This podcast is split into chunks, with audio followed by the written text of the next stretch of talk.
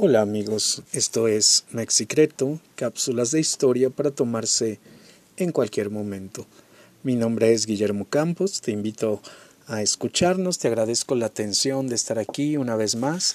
Y hoy vamos a hablar de un tema interesante, eh, una pequeña cápsula sobre un fraude óseo hecho en México hace algunos años y que motivó la visita de un presidente americano a la Ciudad de México para terminar con un monumento que hoy eh, está dentro del bosque de Chapultepec. Por supuesto estamos hablando del altar a la patria o del monumento a los niños héroes que cierra el paseo andante por el que se penetra al bosque eh, y que todos conocemos. Y pues sin más, te invito a escucharla, vamos a la cápsula y comenzamos. Unas semanas después de la visita del presidente estadounidense Harry S. Truman a la Ciudad de México en marzo de 1947 y después de su declaración frente al monumento a los niños héroes, que citó tal cual, eh, pronunció la frase Un siglo de rencilla se borra con un minuto de silencio.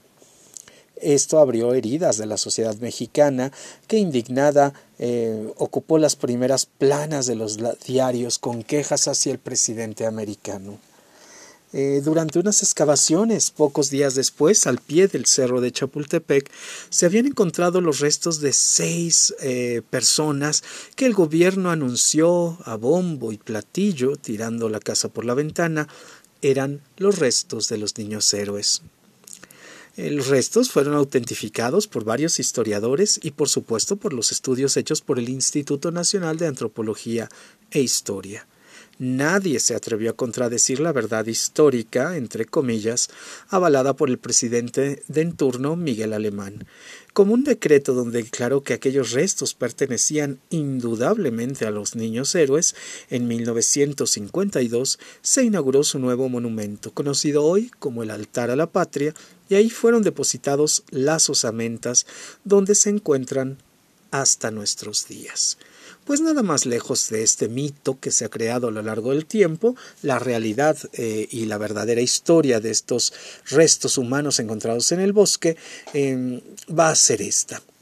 Los restos óseos que se encuentran en el altar a la patria no son de los niños héroes.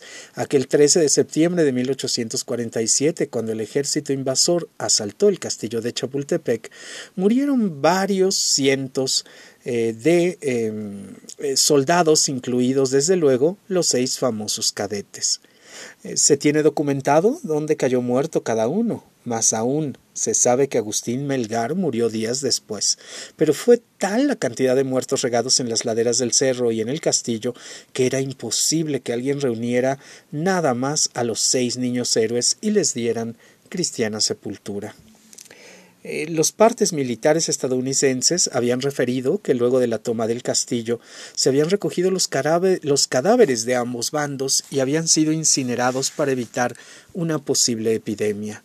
Los restos encontrados un siglo después, de 1947, seguramente eh, son de combatientes en la batalla, pero era imposible saber o pretender que se tratara de los restos de los niños héroes de la independencia.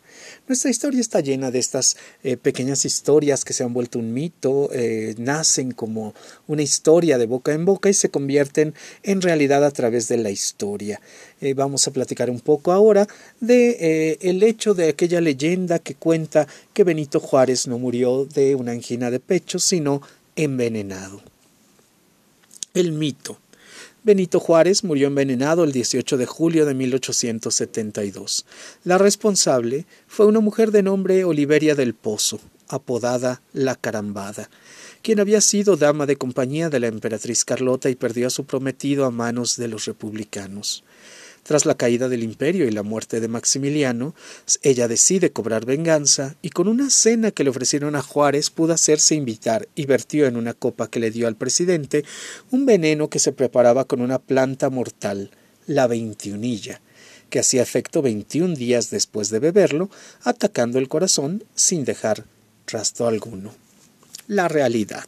Según el acta de defunción, Benito Juárez falleció de neurosis del gran simpático no fue en este caso tan simpático. Eh, parte del sistema nervioso que, entre otras funciones, se encarga de la aceleración del ritmo cardíaco. Además, padecía angina de pecho. Había dado muestras de que el corazón comenzaba a fallarle desde octubre de 1870. Mucho antes del supuesto envenenamiento, cayó en cama por una congestión cerebral y problemas en el gran simpático. Un día antes de cumplir 66 años, el 20 de marzo de 1872, mostró síntomas de que su corazón se deterioraba. Su médico, Ignacio Alvarado, diagnosticó angina de pecho. Estuvo en cama y le pidió al doctor no decir nada a nadie. Entre abril y los primeros días de julio recuperó su vida normal. El 8 de julio sintió un dolor agudo en el pecho. En los siguientes días fue empeorando.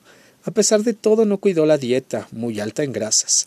Dos días antes de morir comió, y citamos nada más el menú que se eh, zumbó, sopa, tallarines, huevos, fritos, arroz, bistec, frijoles, salsa de chile piquín, fruta y café, así como media copa de vino, pulque y una copita de jerez. Por la noche bebió una copa de rompope. Del 17 al 18 de julio, Juárez sufrió una serie de ataques que los médicos llamaron calambres del corazón cada vez más dolorosos. Al caer la noche del 17 de julio le aplicaron morfina y finalmente a las 11 de la noche murió entregando su cuerpo y su alma a Dios. Esto es curioso, una historia que en Querétaro nos cuentan mucho a través de estos recorridos de leyendas maravillosos que nos hacen caminando las calles bellísimas del centro histórico de Querétaro y permitiendo conocer de primera mano a través de actores pues la historia de las leyendas de la ciudad queretana. Y vamos a cerrar esta cápsula con una tercera eh, cuestión mitológica que se ha creado en nuestra historia eh, sobre el emperador Maximiliano y si fue o no perdonado. El mito. Corre la versión, cada vez más extendida, de que Maximiliano de Habsburgo no murió fusilado en el Cerro de las Campanas el 19 de julio de 1867, que de acuerdo con el pacto masónico, un masón no puede matar a otro masón, y Juárez no tuvo más remedio que perdonarle la vida. Maximiliano entonces salió de México y se estableció en El Salvador con el nombre de Justo Armas en donde murió ya entrado el siglo XX. Esta versión la sostiene el investigador salvadoreño Rolando Deneque, quien ha estudiado a Justo Armas. Y la realidad, sin embargo. Maximiliano fue ejecutado en Querétaro, junto con Miramón y Mejía, el 19 de julio de 1867 a las 7 y 5 de la mañana. De su muerte dio fe su médico particular Samuel Bash, según la autopsia, cuatro balas entraron en el pecho y cuatro en el abdomen, más el tiro de gracia en el corazón. Su primer embalsamamiento lo realizó el doctor Vicente Licea, quien, fue enjuiciado tiempo después por querer lucrar con las pertenencias del emperador. El cadáver fue trasladado a la Ciudad de México y depositado en el Templo de San Andrés, eh, donde se le practicó un segundo embalsamamiento. El presidente Juárez visitó el cadáver en octubre, fue la única vez en que lo vio, y el gobierno mexicano entregó el cuerpo al representante del gobierno austriaco, el vicealmirante Tegentoff, en noviembre de 1867. Una vez que fue entregado a la familia del archiduque, lo enterraron en la cripta imperial de Viena, también conocida como cripta de capuchinos.